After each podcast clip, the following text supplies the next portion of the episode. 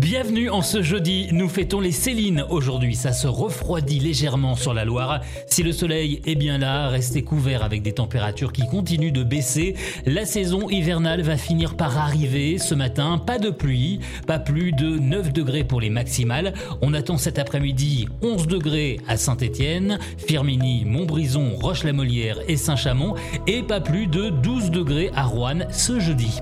Vendredi, le ciel sera couvert dans la Loire de la pluie partout et un mercure qui tourne autour de 8 degrés. Ça ira mieux ce week-end avec le retour du soleil.